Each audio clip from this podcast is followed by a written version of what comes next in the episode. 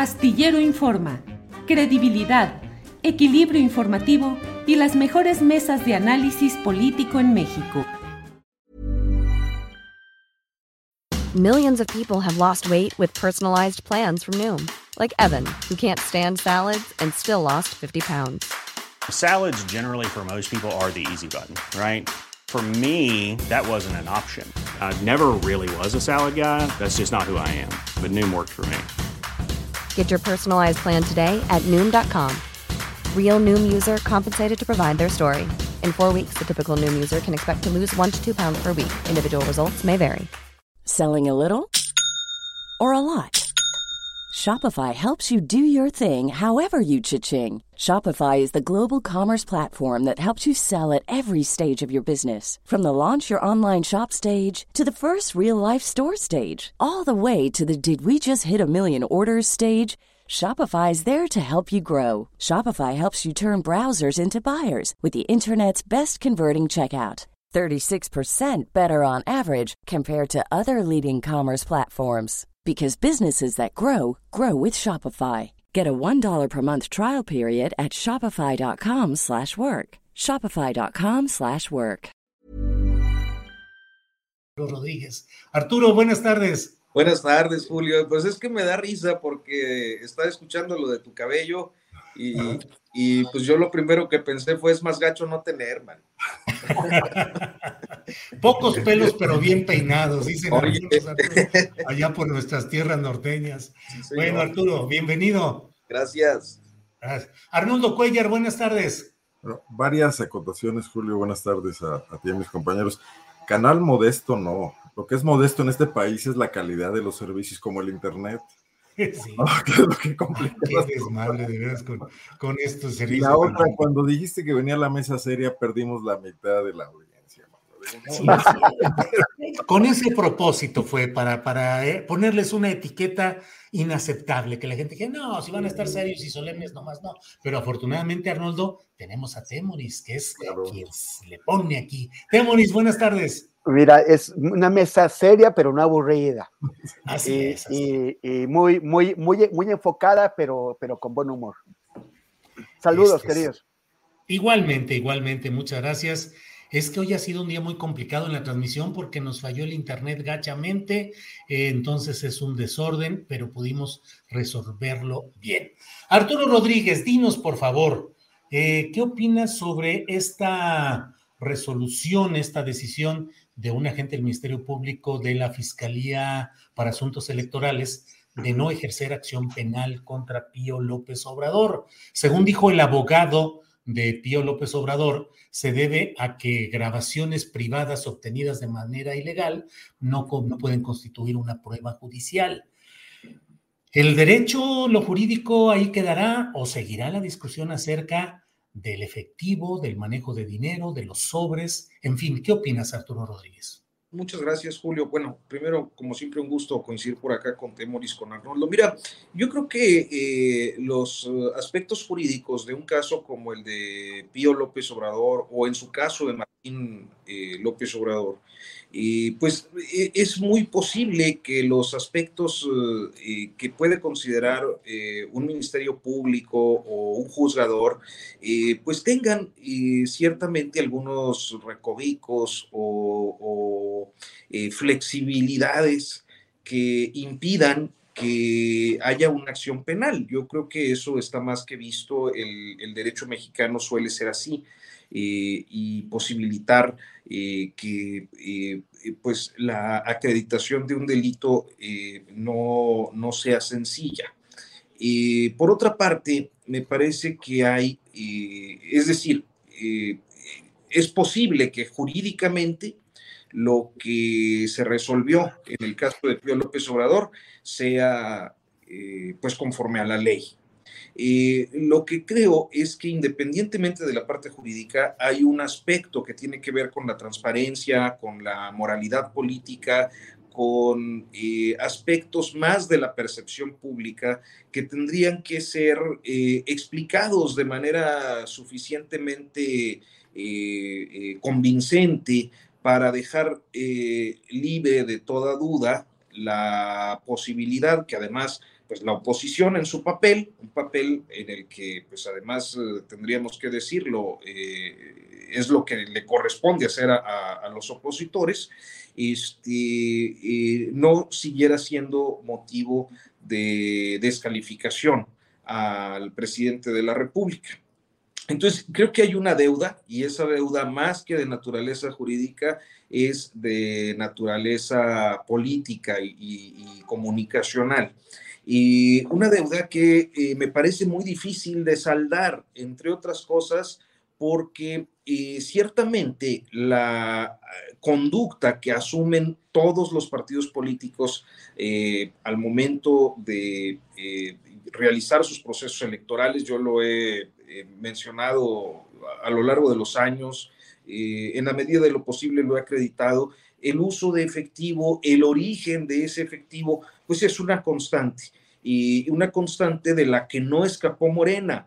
Y que yo insistiría, sobre todo por tratarse de un periodo fundacional de ese partido político, pues tendría que explicarse de una manera más eh, eh, convincente, transparente, clara. Entonces, me parece que en todo caso eh, la, la, cosa es esa. O sea, hay una deuda en la explicación que no ha sido suficiente me parece que no es una explicación suficiente porque en efecto es muy complicado darla. O sea, eh, aunque los montos no son estratosféricos como pudiéramos ver en algunos episodios del PRI, la estafa maestra o, del PAN eh, en su oportunidad con los fondos de Pemex a través del sindicato petrolero, del mismo modo que ocurrió cuando cuando la campaña de la Bastida en el 2000, que eran eh, pues millonadas, eh, arriba de mil millones de pesos, pues vemos ahí las entregas de algunos sobrecillos de 500 mil pesos, en ese comparativo pues es muy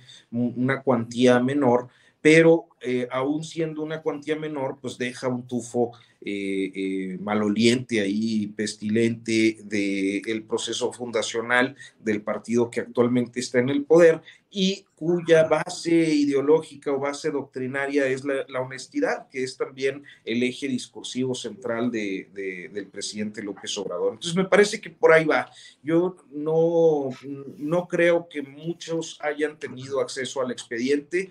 Eh, no he visto tampoco que el expediente haya sido exhaustivamente revisado por algún medio de comunicación eh, o algún periodista. Sin embargo, eh, me parece absolutamente factible que no pase nada.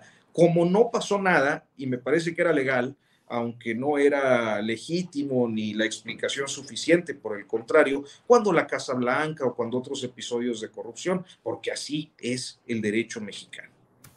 Bien, Arturo, gracias. Eh, Temoris Greco, ¿qué opinas de este tema de la decisión de un agente de la Fiscalía Electoral de que no proceda, que no haya acción penal en el caso, en el expediente de Pío López Obrador y de David León Romero. Supongo que correrán la misma suerte. Em, falta que un juez eh, valide esta decisión y diga estamos de acuerdo y se acabó y se archiva el expediente. Pero ¿qué queda? Temoris Greco em, impacta la credibilidad del proceso de construcción de un partido, de un movimiento. Queda ahí la evidencia videograbada de entrega de sobres con dinero. ¿Qué opinas de este episodio, Temoris? Pues yo creo que, hay, que, verlo desde la perspectiva de la congruencia, de la congruencia con el discurso y de la congruencia con los principios que se sostienen públicamente.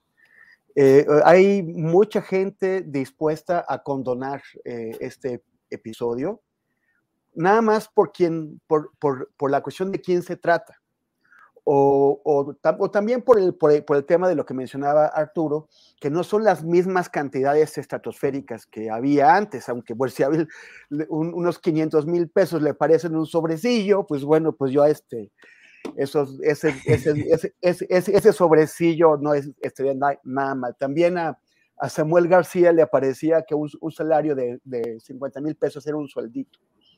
Este, yo, yo creo que, o sea, nos va a importar la cantidad o no nos va a importar, o sea, o, nos, va a importar el hecho.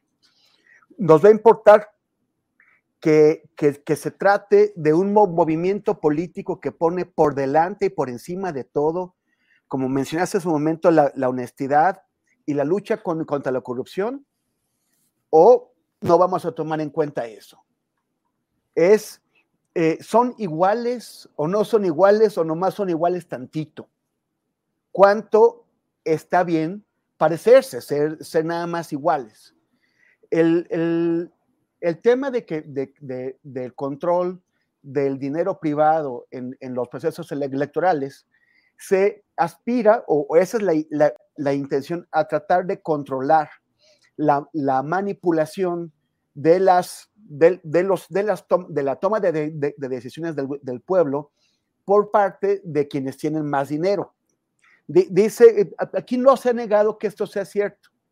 Eh, el presidente lo admitió, dijo que era pues para apoyar algunas cositas de, de, de lo que estaba haciendo Morena. Eh, David León dijo que eh, había, eh, que, que, era, que no era dinero del gobernador de, de, Chiapas para quien él trabajaba, sino que era, pues, re, eran recursos recaudados en, en, abonos chiquitos entre pues, sus cuates y, sus, y sus aliados. el caso es que aquí hay dos cosas. En primer lugar, cualquier transacción, y sobre todo aquí estamos hablando de tres tran tran transacciones documentadas o documentadas en video, una de un millón de pesos y otra de 400 mil pesos que David León le dio a Pío y otra de 350 mil pesos que David León le dio a Martín, ambos Martín y Pío, y Pío hermanos del, del presidente. De todo eso en primer lugar y sin posibilidad de darle la vuelta, se tiene que enterar el fisco se tiene que enterar el sistema de administración tributaria, Hacienda.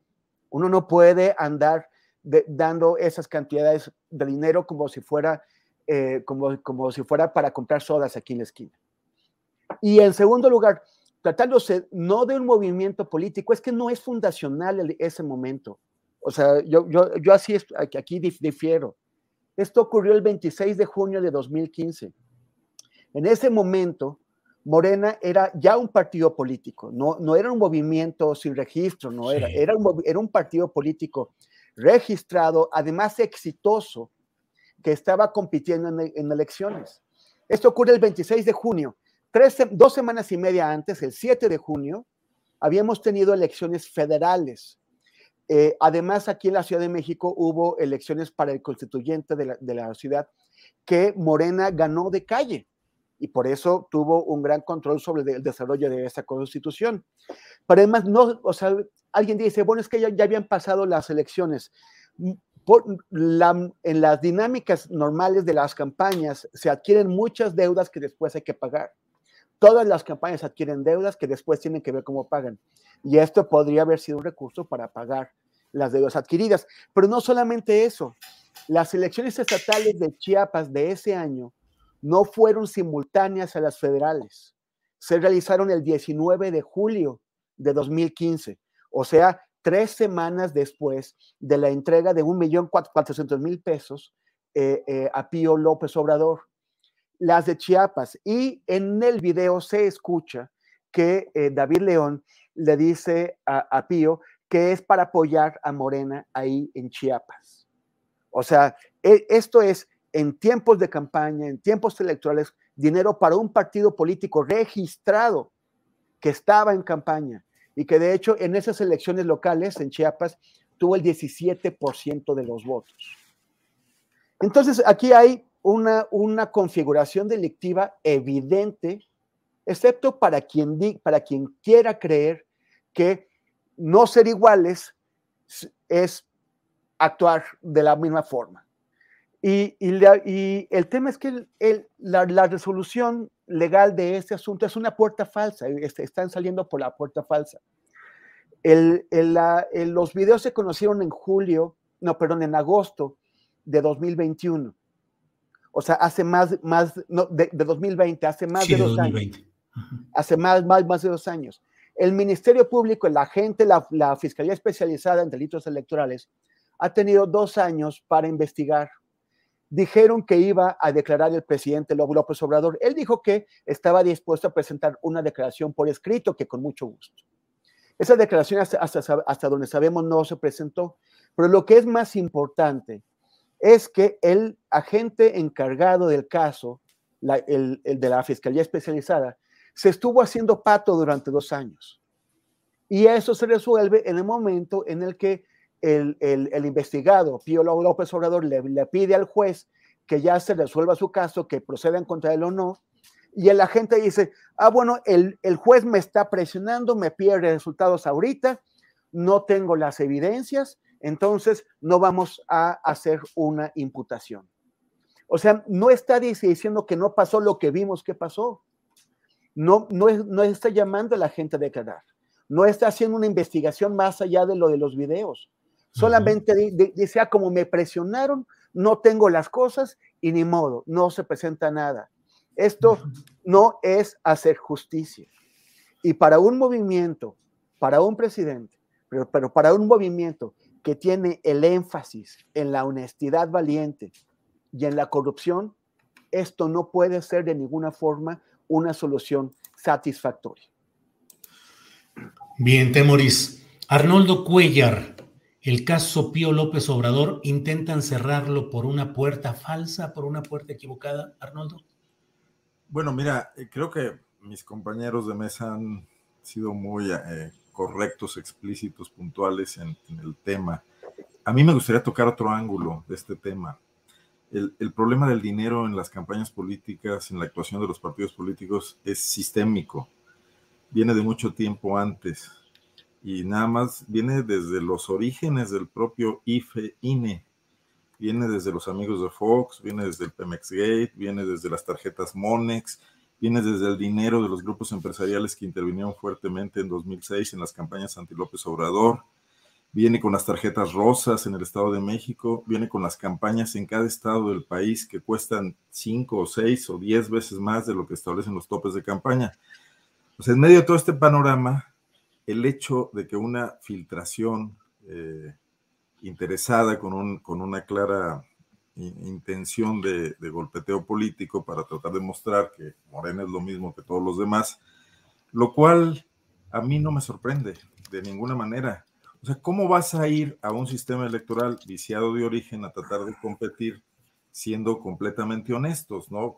¿Cómo la monja va a poder convertir este, a los asistentes al burdel? Creo que eh, es un eh, asunto que no cabe en ninguna lógica, pero que nos impide ver lo principal. El sistema electoral mexicano tiene un grave problema, es muy caro y ganan quienes meten más dinero de cualquier origen a las campañas políticas y sobre todo a las jornadas electorales. Si no vemos eso, no estamos viendo el problema principal. Hay incluso un libro que escribió Luis Carlos Ugalde y Mario Amparo Casar, que se llama Dinero bajo la mesa, bueno, Luis Carlos Ugal debe saber de qué estaba hablando, él estuvo ahí en el INE. Sin embargo, nunca lo dijo cuando fue presidente. María Amparo Casar, bueno, pues también se metió a este asunto. Eh, todavía no se hablaba de López Obradorismo, se hablaba de otra clase de cosas. Y hay dinero para comprar los periódicos, hay dinero para moverse electoralmente, muchísimas cosas. Es un cáncer, porque además el dinero de las campañas políticas, obtenido de todas las fuentes posibles, y aquí me refiero a intereses empresariales, a criminalidad de cuello blanco, pero también a intereses criminales, es la que luego determina cómo actúan los gobiernos y cómo se aplican los presupuestos públicos. Entonces estamos ante un enorme círculo vicioso de corrupción que evidentemente López Obrador no rompió, del que forma parte, y que no podía romper si quería ser competitivo y más después de lo que le había pasado en dos ocasiones.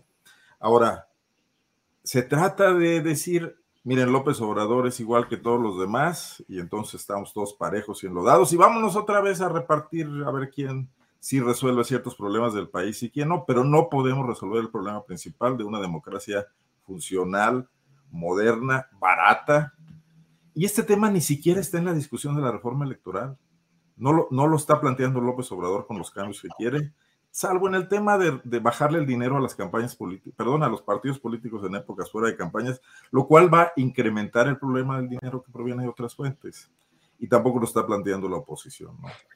Entonces, bueno, todos los comentarios que podamos hacer eh, caben perfectamente, los exculpatorios y los inculpatorios, pero al final del día este es un problema en el que estamos inmersos y que va a volver a surgir en las elecciones del año que entra, en las de este, perdón, ya este año ya no hay, y en las del 2024, ¿no? Sí. Bien. Arnoldo. Bien. Eh, Arturo Rodríguez, lo que estamos hablando nos lleva también a preguntarnos ¿Cómo va el tema de estas propuestas? La propuesta de Palacio Nacional eh, del presidente de la República sobre la reforma electoral, los puntos que vamos viendo y sabiendo y con el conocimiento de otras reformas electorales que se han hecho, Arturo, ¿crees que se está yendo a fondo en problemas sustanciales de la vida política y electoral mexicanas o que es una reforma electoral más pensada en función de la visión, no sé si también de los intereses del grupo o de la corriente que tiene el poder en estos momentos? Es decir, la reforma electoral que estamos viendo será trascendente y a fondo y de veras eh, correctora de problemas o solo un acomodo a una nueva visión de un grupo gobernante, Arturo? Yo, yo creo que estoy convencido de que es lo segundo, Julio. Este, no, no, eh, creo que hay algunos temas que son importantes y que se han puesto sobre la mesa, pero no sé eh, si sean lo más relevante para el partido en el poder y para quien en determinado momento se le pueda aliar eh, en, el proceso legislativo, eh, específicamente el PRI. Me parece que hay algunos temas que pudieran revisarse, que un sistema electoral siempre es perfectible, nunca es perfecto, nunca tiene la última palabra dada, pero también me parece que hay una institucionalidad electoral que eh, si bien tiene vicios y es perfectible, pareciera contar con pues los atributos necesarios para ser eh, la base de cualquier proceso de perfeccionamiento. Y aquí lo que se está planteando eh, eh, por parte del, presidente y, la gente de su partido, esta propuesta elaborada además por, por dos personas que, bueno, pues personalmente no, no me parece que estén teniendo una visión democrática y, pluralista y, garantista de, del sistema electoral mexicano. Y, es en realidad algo que eh, veo eh, como eh, pues algo que no debería pasar, que no debería ni siquiera ponerse en el tapete de discusiones, pero tampoco me escandaliza. Es decir, creo que muchas veces en estos días, sobre todo que estamos viendo el debate público, hay un rasgado de vestiduras de, gente que está escandalizada ante la posibilidad de que puedan trastocarse los principios de la democracia. Claudia, buenas tardes. Perdón, perdón, Arturo. Ah, bien. que puedan trastocar los principios de la democracia electoral, pero eh, posiblemente eh, eh, me parece que estamos ante algo que sencillamente es lo que ya hemos visto eh, en el sexenio de López Obrador eh, y sus partidos, los partidos que soportan su, presidencia, es decir, Morena y sus aliados, el PT y el Verde, eh, en el sentido de que suelen elevar mucho la apuesta en ocasiones para caer un poquito más abajito y sin, inclusive sin necesidad de, de mucha negociación, porque no lo habían necesitado, hoy creo que sí la van a necesitar. Pero en cualquier caso, este, creo que es una reforma electoral que además no, no, no llega en un buen momento. Eh, eh, yo tengo la, percepción de que eh, acaso el PRI, como ya está previendo el PAN, respalde la propuesta, pues va a ser muy difícil que, que esto prospere, que llegue a algún lado con la pretendida reforma, que, bueno, ya lo ilustrabas, suele ser también una movida política de los grupos en el poder, no solo de López Obradorismo, o sea, cada presidente ha impulsado una reforma electoral con el propósito de resolver eh, pues algunas problemáticas que puede tener inclusive con los partidos de oposición. Eh, esto en sentido contrario quizás eh, sería más bien una reforma que efectivamente está en el interés del presidente y del grupo gobernante, pero que, insisto, me parece que no tiene viabilidad como no la tenía la reforma eléctrica, es decir, no viabilidad de ser, de, de si es buena o mala, que luego también vemos las cosas, eh, eh, existe esta tendencia a decir es todo bueno, todo malo. y me parece que es más bien eh, la inviabilidad de que pase el proceso legislativo. Entonces, eh, quizás estamos acudiendo a una, a una discusión un tanto estéril que simplemente va a dar eh, el argumento narrativo para decir que las oposiciones quieren seguirse gastando los dineros del pueblo este, y que hay una burocracia dorada en el sistema electoral, cosa que yo no necesariamente comparto o no en todos los casos, pero que eh, será parte de la argumentación presidencial de aquí a, que concluya su administración. Bien, Arturo, gracias. Eh, Temoris, ¿qué opinas sobre este tema reforma electoral a modo para los nuevos tiempos dominantes? Una reforma pensada para durar y para realmente corregir problemas, mantener al INE, el INE debe ser modificado a fondo o es un garante de una legalidad y de una legitimidad electoral venidera. ¿Qué opinas, Temoris? Oye, me dio, me dio mucha risa ahorita que, creo que no apagaste tu, tu micro y que, se lo saludaste a Claudia, la cara de desconcierto del querido Arturo. Y yo, yo dije, Claudia, ¿será que vamos a entrevistar a Claudia Sheinbaum? Y no, nos dijo nada Julio, qué, qué sorpresón. Eh, Pero bueno.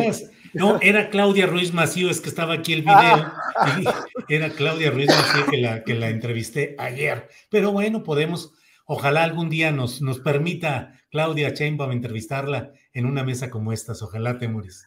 Oye, y también este, me daba con, con, todo ese tema. resulta que Lorenzo Córdoba se acordó por ahí, supo él como especialista que es, o sea, uno, uno puede estar muy molesto con muchas cosas que hace, pero pues conoce su materia él se acordó de, que existía una cosa que se llama Comisión de Venecia, fue a quejarse allá y ahora de pronto los, todo el mundo haciendo referencias a la Comisión de Venecia. El, diputado de, Movimiento Ciudadano que, se acaba de oponer dijo, ya la Comisión de Venecia dijo que ese proyecto está mal y ese diputado unas horas antes no tenía ni idea de que era la... Yo, yo, yo creo que la mayoría de los que están ahorita eh, eh, esgrimiendo a la, Comisión de Venecia. Eh, no, todavía no han investigado bien cómo existe, a qué se dedica, ni por qué hay que hacerle caso a lo que diga la Comisión de Venecia, ¿no? Pero están por aquí, por allá. La Comisión de Venecia ya dijo, ya emitió una opinión sobre algo que ni siquiera es un proyecto acabado. O sea, hay, y, eso también a mí me parece que es bastante, pues, pues mañoso, ¿no? O sea, Lorenzo Córdoba fue a plantearles lo que en su, en su interpretación quiere, quiere hacer el presidente y la comisión pues hace, esta comisión hace una, da una opinión sobre lo que les cuenta Lorenzo Córdoba que es, pero, pero tampoco, o sea, hay un proyecto de, definitivo, se está negociando, se está discutiendo y, probablemente esas cosas que le molestan tanto a Lorenzo Córdoba o no entren o entren con matices. Eh, en todo caso, a mí me parece, bueno, mm, no podemos, son temas muy complejos, muy largos, muy, muy técnicos, solamente en, en, cuanto al tema de la, desaparición de los, de los pluris y la representación proporcional eh, con listas estatales, este, este, este no es, no es tan malo, a mí me parece. O sea, hay, entre los teóricos de la, ciencia política hay quienes favorecen los sistemas o quienes están a favor de los, de los, de los sistemas que premian mayorías y otros que están a favor de, la, de, de los sistemas que, premian la, representación proporcional de la, de la gente. Tanto el sistema de distritos como el sistema de listas proporcionales por estado en general tienden a favorecer a las, a las mayorías. Esta, esta propuesta que traen sería parecida a la que hay en España, en donde en cada provincia española hay, hay una lista y, esto lo que, lo que provoca es que los partidos más grandes queden sobre representados y que los partidos pequeños, y eso es por ejemplo una cosa que le ha pasado históricamente a Izquierda Unida y ahora Podemos, es que los partidos eh, eh, pequeños, aunque, aunque obtengan a nivel de, de todo el Estado español un porcentaje de votos quedan muy subrepresentados porque en cada provincia no alcanzaron lo suficiente para, para obtener eh, diputados o senadores. Entonces, a mí me parece que ahí hay un problema. Pero sobre todo lo que me preocupa es la idea de la elección popular de los magistrados electorales y de los consejeros del instituto o, del órgano electoral. Porque, o sea, el problema de, sobre todo de los, de los, de los consejeros ciudadanos, de ciudadanos, es su politización. Desde el principio, de, desde el primer paquete de consejeros ciudadanos, ese paquete histórico que entró al Instituto Federal Electoral en el, en el 96, donde estaba Waldenberg y otros, eh, los, los, que se dedicaron a, a, generar el prestigio y la, y la legitimidad del órgano, eh, pues había una cuota, ¿no? Iban dos del PRD, dos del PRI, dos del PAN y, un, y uno del PT. Y, siempre, siempre ha habido cuotas. Esas cuotas ya después ya no se respetaron, sobre todo al PRD lo madrugaron un par de veces, dejándolo sin representantes, el PRI se yo hubo todo esto. Pero siempre los consejeros ciudadanos han sido eh, electos por cuotas. Y, y, y, ahora también el presidente se ha quejado de, de eso, de que, de, de que quien él ha colocado pues no responden a sus intereses.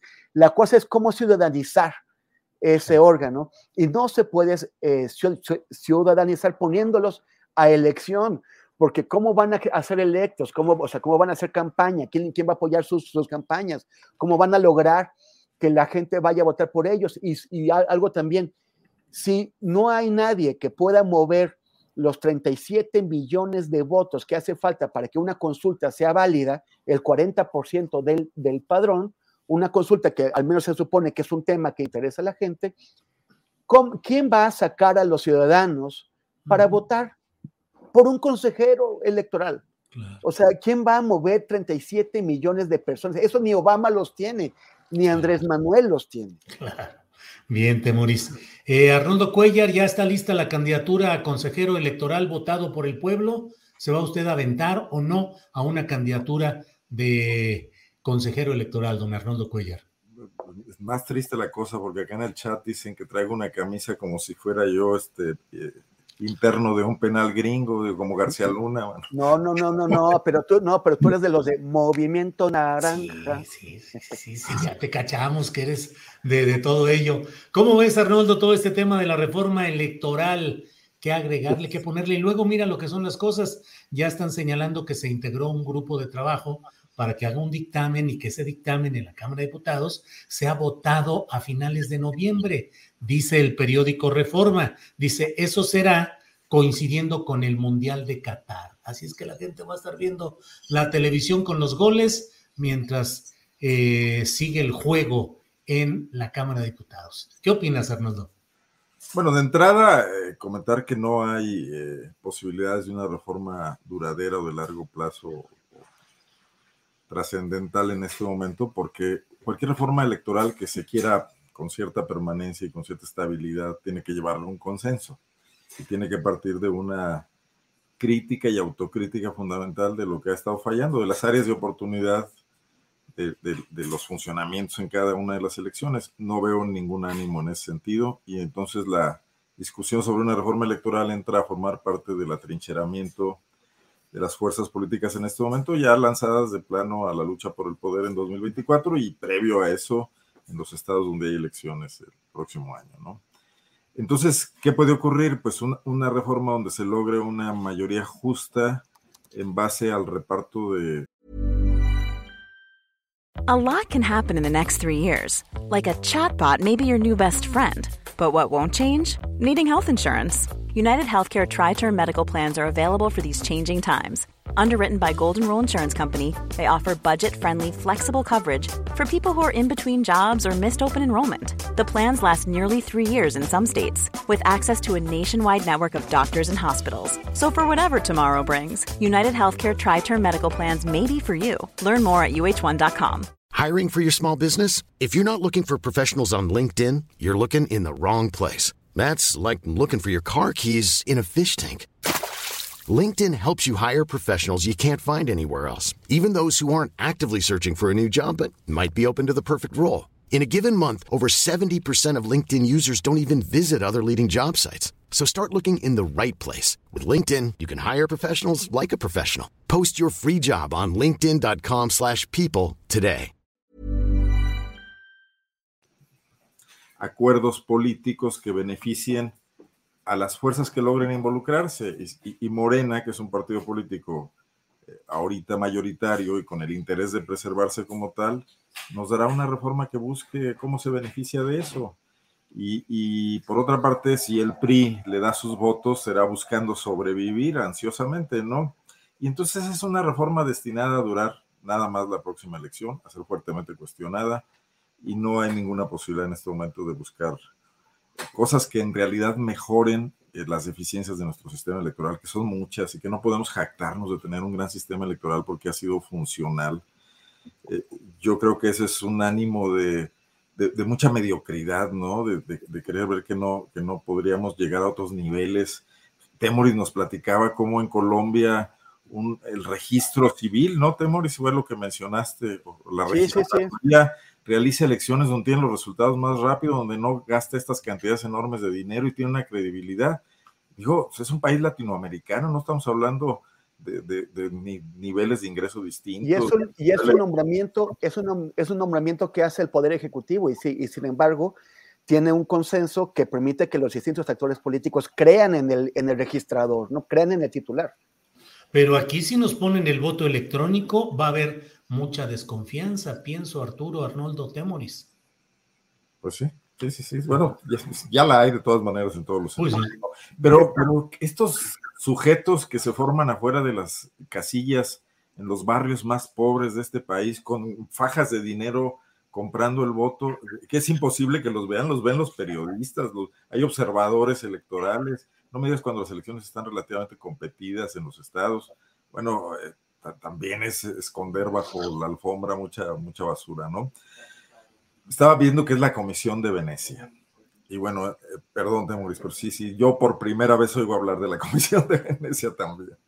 Bueno, forma parte del Consejo Europeo y, y, fue creada después de la caída del muro de Berlín para atender los problemas de Europa Oriental, que creo que otra vez hay serios problemas en Europa Oriental. No, no tendrán mucho que hacer allá, pero además hay problemas en otros países. El, tema italiano está ahí, que siempre ha sido un caos, ¿no? Seguro, seguro no hay problemas en Ucrania como para que tienen tiempo de venir acá a decirnos que, cómo hacer. Y esto fue a petición del propio Lorenzo Córdoba, que entiendo que fue quien solicitó ello, Así ¿verdad?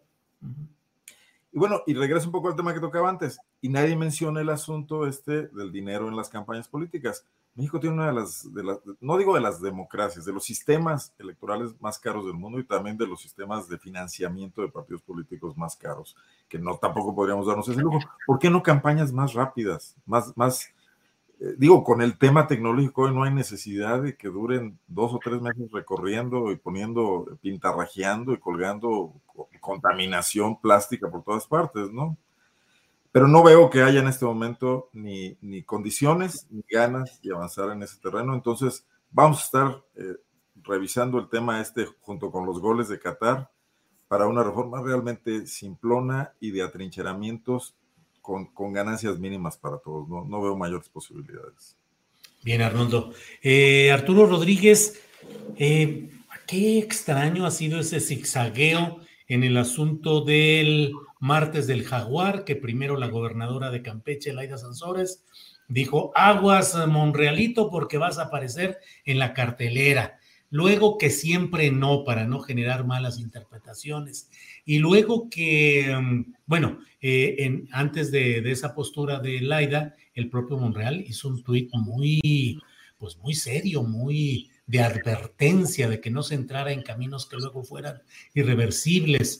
Eh, total, que se supone que hoy en la noche, el martes del jaguar, tendrá algún señalamiento respecto a eh, Ricardo Monreal. ¿De qué han servido los martes del jaguar, Arturo? En el caso de Alito, por más que se le exhibió, se le embarró, se le enfangó, me parece a mí que adecuadamente, o sea, era cierto lo que ahí se decía, pero finalmente no pasó políticamente nada porque hubo una especie de absolución convenenciera para Alito. ¿Cómo ves todo este tema? Martes del Jaguar, Ricardo Monreal, Laida Sansores, Arturo. Bueno, mira, yo, yo eh, sé que a mucha gente le gusta pensar que sus gobernantes, los actores políticos, eh, son buenos en la medida en la que tienen un discurso altisonante y hacen denuncias y señalamientos y revelan cosas. Eh, y eso pues eh, tiene, digamos que un efecto en la popularidad de, quienes se convierten en protagonistas. Eh, yo siempre parto de la idea de que un gobernante, pues, eh, tiene que cumplir con un catálogo de disposiciones de hacer y de no hacer, es decir, de, obligaciones que dan forma a, lo que, por eso juran, ¿no? Por eso eh, protestan, por eso eh, prometen cumplir, hacer cumplir la ley, la constitución y las leyes que de esta emanan. Eh, es un acto solemne, pero es un acto solemne en el que definitivamente se invoca el establecimiento de una serie de reglas a las que un gobernante se tiene que someter. Y yo creo que un gobernante pues no tiene entre sus funciones eh, meterse a una dinámica de, eh, señalamiento y revelación eh, y por el contrario, algunas de estas conductas pudieran estar cayendo en los terrenos de la ilegalidad. Eso lo he sostenido desde hace mucho tiempo. naturalmente, es obvio que las conductas y, lo que hemos escuchado a lo largo de estos meses, desde mayo, con el dirigente del PRI, Alejandro Moreno, es auténticamente, creo que lo retrata tal y como es. Creo que hay algunos indicios que pudieran indicar, eh, eh, pudieran configurar, mejor dicho, eh, actos penales o investigaciones en la, materia penal para sancionarlo, pero que no compete a la gobernadora. O sea, en todo caso, pues tendrían que ser procesos de investigación que una fiscalía autónoma a un poder ejecutivo realizara para poder integrar. Entonces, digamos que en el ideal eso es lo que pienso. Por otra parte, eh, yo creo que es innegable que a todos, y, en eso me incluyo, pues nos gusta el chismecito, ¿no? Eh, el chismecito rico de, poder saber cosas que normalmente no nos resultan accesibles. ¿Por qué? Pues porque nunca vamos, eh, sabemos de los políticos que tienen una forma de hablar, de bien decir, de, de expresar pública, inclusive con a veces lenguajes este, embellecidos a partir de, eh, construcciones y fórmulas retóricas o, pragmáticos, ciertamente, o técnicos muy formales, muy estructurados, eh, eh, que tampoco les entendemos, pero bueno, pues así, así lo hacen. y desconocemos mucho de cómo es su intimidad, cómo es forma en que se habla y, se discute en los conciliábulos, en los eh, ámbitos del poder, eh, eh, que es lo que los hace muy humanos, ¿no? Los hace muy, los deja en evidencia como, como lo que son.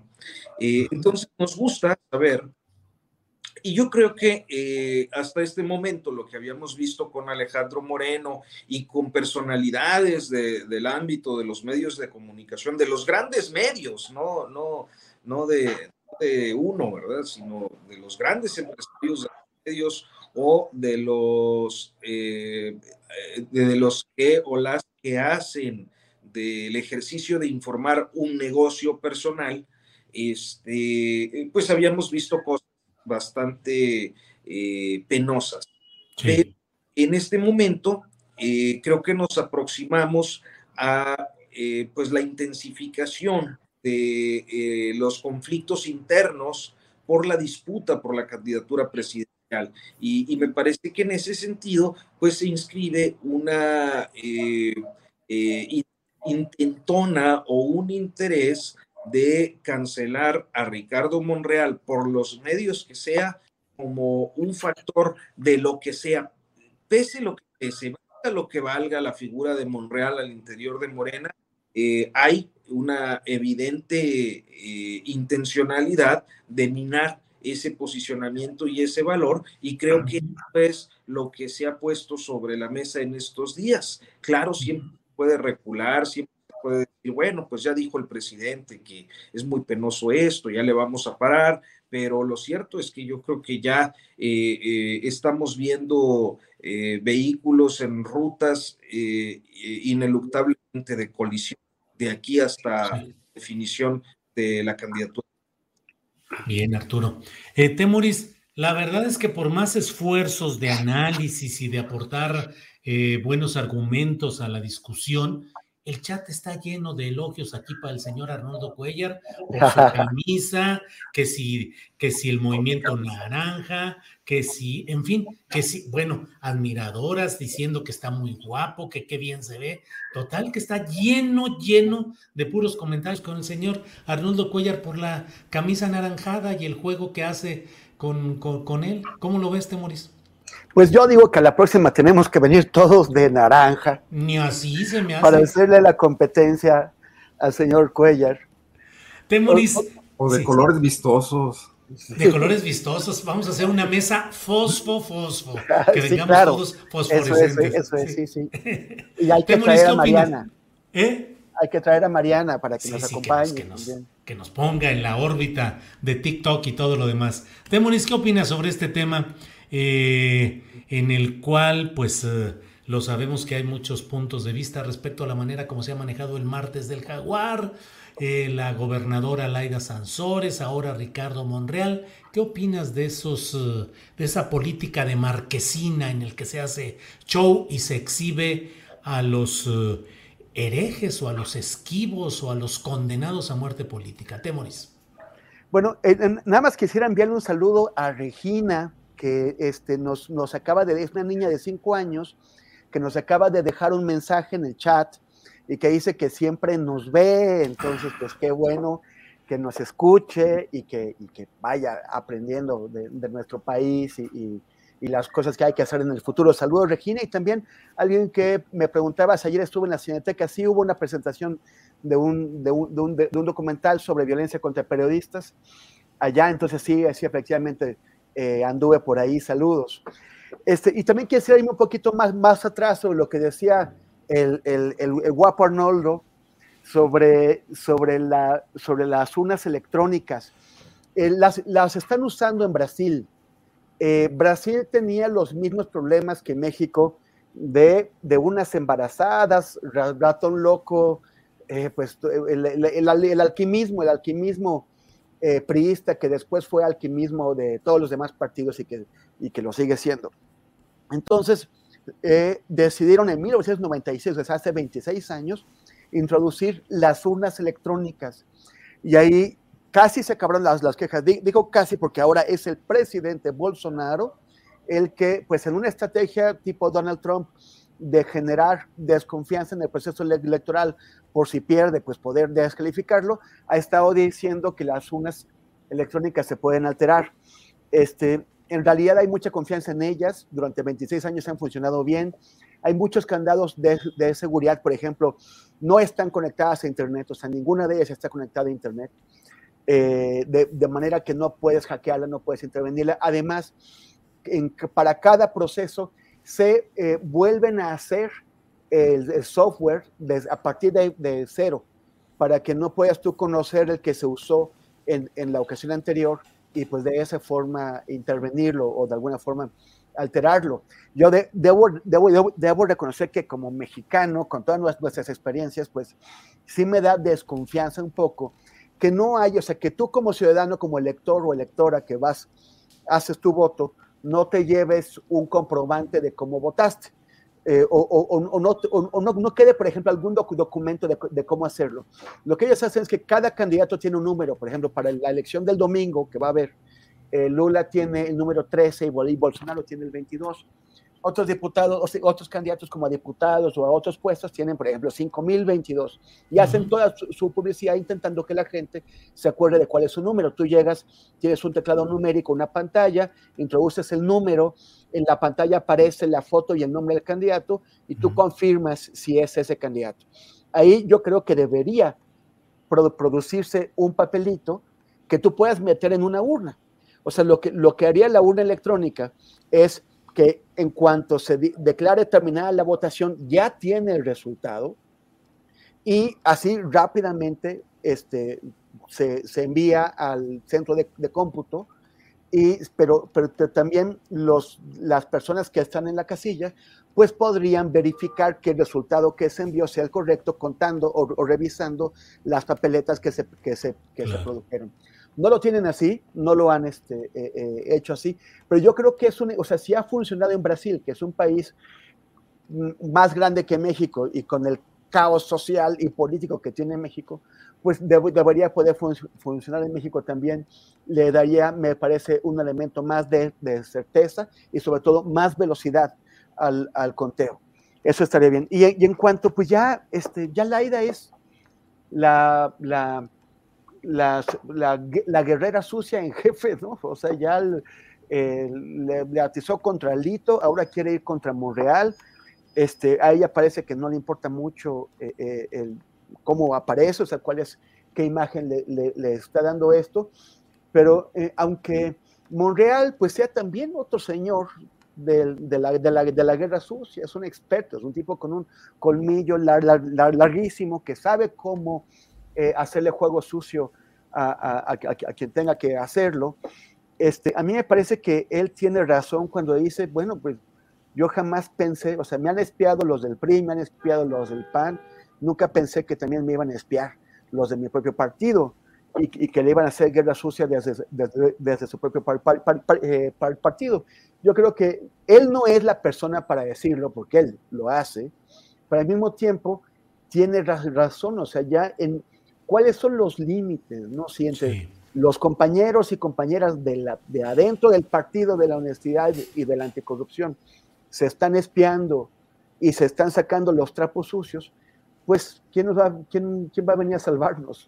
Claro.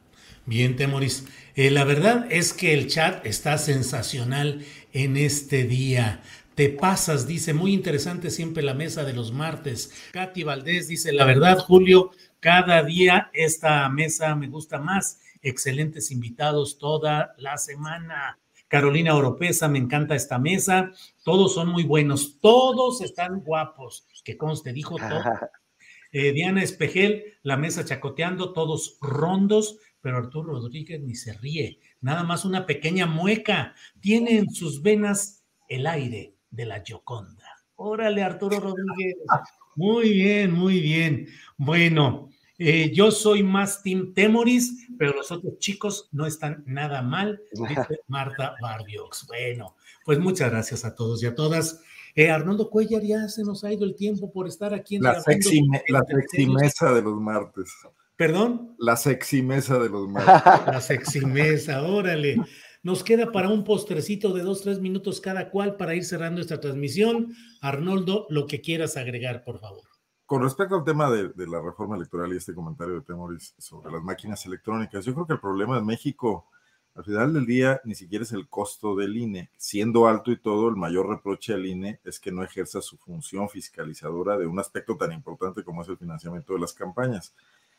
¿Qué les parecería que los que pagan los votos afuera de las casillas contra una foto que tiene que tomarle el votante a su voto antes de introducirlo en la urna, le exijan lo mismo, la foto de la pantalla y igual estén afuera pagando los votos. O sea, el problema en México es la corrupción que se da desde los partidos y los operadores políticos sobre masas de votantes pobres. Y eso seguiría existiendo independientemente de la forma de votar. Y creo que es el, problema sustancial que, bueno, es el problema que está también en muchas otras cuestiones, que está en la raíz de la inseguridad, que está en la raíz de los territorios perdidos por el Estado y la posibilidad de que avancen este, estos grupos armados que controlan, que reparten despensas, que hacen una serie de cosas, que se construyen bases sociales ante la ausencia del Estado. Eh, y eso pues no lo estamos discutiendo de ninguna manera, y es la enorme masa que viene pesando sobre la frágil democracia mexicana. Fuera de eso, comentarles nada más que la, jueza guanajuatense Carla Macías Lovera eh, ratificó el amparo otorgado a un grupo de ciudadanos para detener la incorporación, pese a que ya un tribunal colegiado había regresado el amparo a su, juzgado, ahora ya lo ratifica, está ya publicado en varios medios, esto ocurrió ayer, no sé las consecuencias que esto pueda tener, pero digo, no, no sé si el presidente se quejó hoy de este tema cuando se suele quejar de los amparos que no le gustan en el Poder Judicial. Pero esto ocurrió desde un juzgado de Irapuato con una jueza que tiene una trayectoria muy particular porque ha hecho varias sentencias que se salen mucho del molde convencional de, los jueces mexicanos en el Poder Judicial Federal. ¿no? Bien, Arnoldo. Eh, Arturo Rodríguez, postrecito para ir cerrando esta mesa, por favor, Arturo. Nada más decir, Julio, que la, nota, la nota está en PopLab. PopLab, Pop, ah, claro. Muy bien, Arnoldo Cuellar. Ahí puede ser leída la nota, claro. Arturo Rodríguez. Yo la leí en el Coahuilense Noticias. Hay disculparás, hay disculparás. Con la pena, mi estimado. No, no es Muy bien. estimado Arnoldo. Se pone bueno, bueno, eh, eh, Guanajuato, Coahuila. ¿eh? Sí, sí, sí, imagínate. Extrañábamos estos rounds. Arturo, postrecito. Pues no, mira, muy rápido nada más. me parece interesante ver que hace unos días la Secretaría del Trabajo finalmente canceló la operación de una cantidad significativa de pozos carboneros en el norte del estado de Coahuila y que me parece importante porque son, eh, digamos que esta, esta suspensión, eh, que se esta clausura que se les acaba de hacer, pues confirma lo que hemos venido diciendo desde hace ya dos o tres años eh, durante pues la gestión de Manuel Barlet al frente de la Comisión Federal de Electricidad y es el hecho de que está comprando cantidades importantes de carbón mineral para abastecer las carboeléctricas de la CFE ubicadas en Nava, eh, par de carboeléctricas que eh, generan aproximadamente el 5% de la energía del país, eh, pero que lo está haciendo mayoritariamente a explotaciones inseguras, explotaciones mineras o fondos mineros que son un auténtico riesgo para la vida y la integridad de las personas y que eh, al mismo tiempo se generan grandes negocios al amparo del cobijo que les ha dado la Comisión Federal de Electricidad de Manuel Barlet cuando se entregan contratos que no debieran entregarse porque como mínimo tendrían que verificarse las condiciones más elementales de trabajo y, de cómo están eh, eh, pues eh, extrayendo el carbón de estos desarrollos mineros. Así que eh, creo que lo que hizo la, Secretaría del Trabajo, Trabajo, pues era algo que debió hacer desde hace años, que finalmente lo hace y que en este momento, pues lo menos que podemos decir es que es una confirmación, pero que además esperamos que se mantenga, porque no es posible que estén arriesgando la vida de los trabajadores de esa manera cuando un grupúsculo pequeño de políticos, eh, empresarios del carbón de todos los partidos, y pues acumulan ingentes fortunas, millones y millones de pesos gracias a los contratos de carbón, eh, arriesgando la vida y la integridad de sus trabajadores. Bien, Arturo. Eh, Temoris Greco, para cerrar esta mesa, postrecito, por favor, Temoris Greco. Sí, bueno, algo que se me había pasado comentar y que ya, que, ya dijo Arnoldo. Sí, el tema de la lana, del dinero. Ese, ese informe al que, al que mencionó Arnoldo se llamó Dinero bajo la mesa. Y llegó a la conclusión de que en, los procesos electorales en México, de cada cinco pesos que entran al, que, se ejercen durante, durante las campañas y durante todas las operaciones, solamente uno es legal y es eh, documentado ante, ante el Instituto Electoral. O sea, cuatro de cada cinco pesos es lana mañosa. Es, es, dinero que está destinado a comprar el voto o también a desequilibrar el terreno de juego, porque eh, hay candidatos que, tienen muchísimo dinero y que pueden eh, comprar publicidad o, organizar eventos u otro, tipo de, de, cosas contra candidatos que no tienen tan, tanta lana. Además de que, se, de que muchas veces es dinero que entra pues procedente del crimen organizado o de, o, de, o de em, procedencias pues ilegales. Entonces, eh, y, no, no, es algo que se, que se tomen en serio, o sea, no, están, no le están discutiendo ahora con el tema de la reforma electoral. Y, y tenemos que hacerlo porque, porque es, es donde, o sea, ya no, o ya cada vez es más extraño que haya un ratón loco o que haya una, una embarazada o una cosa así, ya no es la forma de hacer fraude. El fraude desde hace muchos años es la compra del voto. Y, y, es en, donde se tiene que incidir y es fundamental. Entonces, eh, hay, que, hay que entrarle a eso. No veo que se discuta, eh, pero sí, sí hay que, hay que entrarle. Y lo, lo otro es lo de Panotla. Este, lo, han estado, algunas personas lo han comentado. Eh, ah, bueno, perdón. Verónica Sánchez pregunta que si, se, que si podría prohibirse entrar a votar con celular.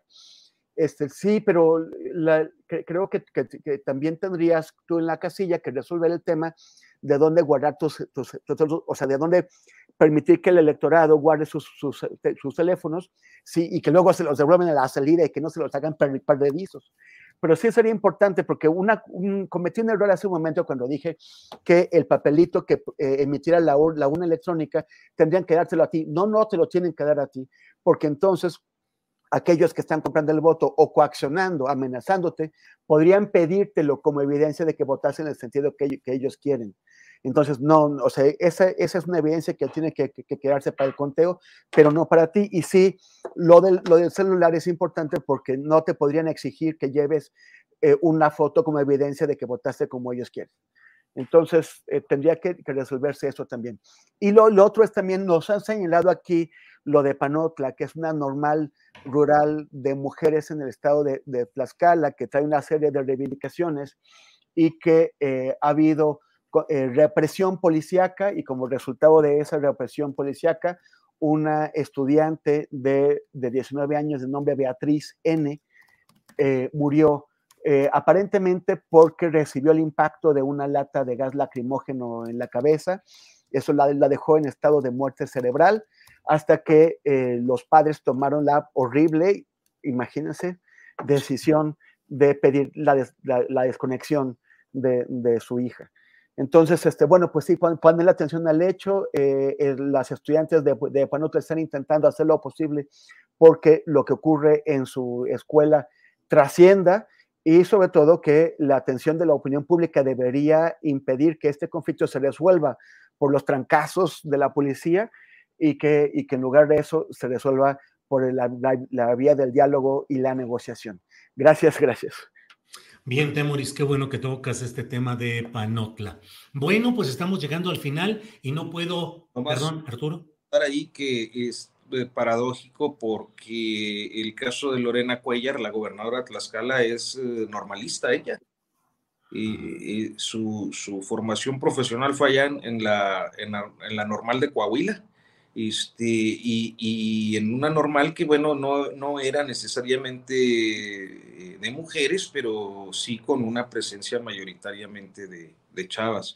Este, muy desafortunado, ¿no? Eh, estos vuelcos que luego dan los políticos o las políticas a la hora de enfrentar un, pues un reclamo social este, y, eh, reactivar lo que históricamente ha sido un mal para este país, que es eh, eh, el proceso represivo. Sí, con demandas muy específicas de las estudiantes de esta normal rural de Tlaxcala y la acción represiva de la Secretaría de Seguridad del Estado de Tlaxcala a cargo de un general de división o de brigada, no recuerdo, pero un general que es el titular. Y bueno, viendo el país entero con tantas expresiones delictivas que no solo no son enfrentadas, sino que son eh, evadidas por las fuerzas del Estado mexicano, en Tlaxcala sí tuvieron la suficiente decisión para no dar abrazos, sino ahí sí balazos, cuando menos de gases lacrimógenos, de balas de goma y lesionar a 30 estudiantes y este desenlace trágico de una joven. Bueno, pues seguiremos atentos a todo esto. Eh, pues gracias a los tres. Ya nomás para cerrar y para que no se vayan con todo eso, Temoris, de que se publicó en el Coahuilense y que en PopLab también se publicó en julioastillero.com la misma nota. Así es que ahí andamos todos iguales. Arnoldo. y además, eh, esto de Panotla lo conocimos aquí por la entrevista que tú hiciste esta semana. Sí, qué bueno, muchas gracias. Bueno, Arnoldo. Está bueno, ya, ya todos, ya todos se están dando. Está andamos aquí, este, somos, todos somos ojos de perro y andamos en pelea perruna por la información y por el análisis. Pues, vamos a pedir al INE que investigue este superchat que te está llegando, Julio, está muy bueno. oye. a Saed Bonilla, muchas gracias a Saed Bonilla. Eh, le agradecemos mucho su contribución. No tenemos más que decirle muchas, muchas gracias a Saed, a todos quienes nos envían también aportaciones de otra Mochilas, dijo la franja de Puebla. Bueno, gracias a Saed Bonilla. Arnoldo, gracias, buenas tardes. como siempre, saludos, Temoris, Arturo. Igual, hasta luego. Arturo, gracias, buenas tardes. Temoris, gracias, buenas tardes. Gracias y, y solamente invitar a que nos sigan eh, en, nuestras redes, en PopLab, en, en Sin Pauta, obviamente a ti, Julio, y en mi caso, en arroba Temoris en Instagram y en Twitter y en facebook.com diagonal Temoris. Muchísimas gracias y nos vemos el próximo martes. Nos vemos. Gracias a los tres. Hasta luego. Imagine the softest sheets you've ever felt. Now imagine them getting even softer over time. That's what you'll feel with Bowl and Branch's organic cotton sheets. In a recent customer survey, 96% replied that Bowl and Branch sheets get softer with every wash. Start getting your best night's sleep in these sheets that get softer and softer for years to come. Try their sheets with a 30-night guarantee. Plus, get 15% off your first order at bowlandbranch.com. Code BUTTERY. Exclusions apply. See site for details. When you drive a vehicle so reliable it's backed by a 10 year, 100,000 mile limited warranty, you stop thinking about what you can't do and start doing what you never thought possible. Visit your local Kia dealer today to see what you're capable of in a vehicle that inspires confidence around every corner. Kia, movement that inspires. Call 800 333 4KIA for details. Always drive safely. Limited inventory available. Warranties include 10 year 100,000 mile powertrain and 5 year 60,000 mile basic. Warranties are limited. See retailer for details. Para que te enteres del próximo noticiero, suscríbete y dale follow en Apple, Spotify, Amazon Music, Google o donde sea que escuches podcast. Te invitamos a visitar nuestra página julioastillero.com.